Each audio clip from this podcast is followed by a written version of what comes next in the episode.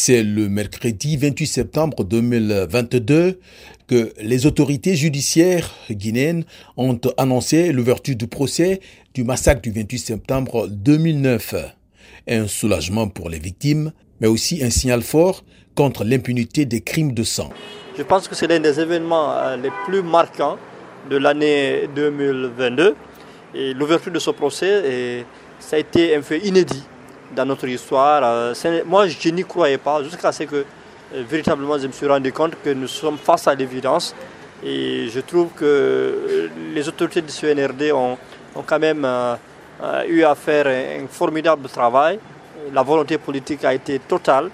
Et maintenant, espérons que toutes les parties engagées puissent quand même être à la hauteur des enjeux.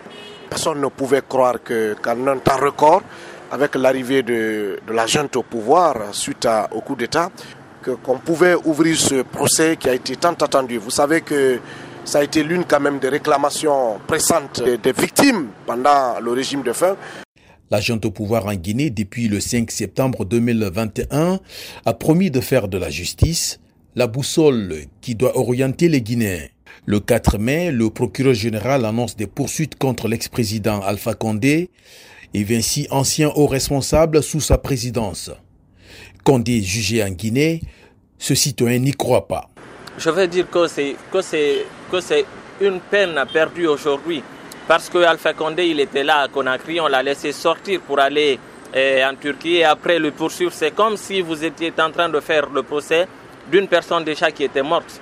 Moi, je pense que ça n'a aucun sens parce qu'aujourd'hui, on ne peut plus récupérer Alpha Condé et même si aujourd'hui il y a des poursuites judiciaires contre sa personne et le gel aussi de ses comptes, moi je pense qu'Alpha Condé il est tranquille là où il est et cette justice, il n'y aura, aura pas de suite.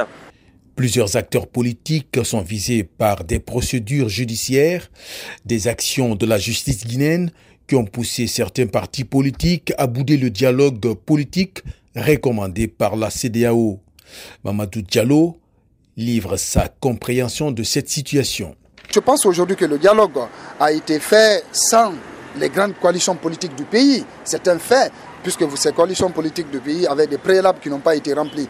Mais je pense que ce dialogue a quand même, euh, euh, euh, a quand même un avantage, c'est que parmi les recommandations, il y a celle qui a retenu mon, attention, c'est celle quand même de permettre la décrispation de la situation politique, de la situation de crise politique dans le pays. C'est le fait de mettre ceux qui sont en prison sous contrôle judiciaire, permettre aux, leaders comme Dalain Sidia et tant d'autres de rentrer au pays et faire face à la justice guinéenne.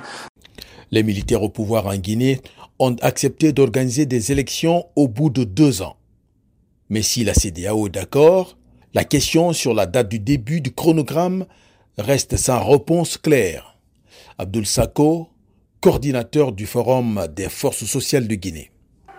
la, mise en œuvre des 10 points démarre à partir de là-bas. Est-ce que c'est à partir de l'accord entre les experts de la CDAO et le CNRD Est-ce que c'est à partir du, du, sommet? Mais ils ont ouvert une sorte de presse qui appelle au CNRD d'engager un véritable dialogue entre les acteurs qui sont opposés à sa gestion pour que ce immédiatement là, ce terme immédiatement là puisse être acté entre les Guinéens. Mais au jour d'aujourd'hui, quand vous voyez déjà eh, eh, eh, les, résolutions des échanges en séminaire d'un mois qui sont passés entre certains acteurs et le CNRD, vous comprenez qu'ils disent, ont dit dedans qu'ils ont ouvert les candidatures à l'élection présidentielle jusqu'au 31 décembre 2024. Cela veut dire qu'ils ont ouvert les brèches vers un glissement au-delà de deux ans, plus que pourquoi pas trois ans. Donc une fois encore, cet accord a été une contrainte pour le CNRD, mais ils ne veulent absolument pas s'il faut aller dans le sens. Ce qui concerne aujourd'hui le CNRD, c'est comment ils peuvent gagner le maximum de temps dans les privilèges du pouvoir. Zakaria Kamara pour VO Afrique, Conakry.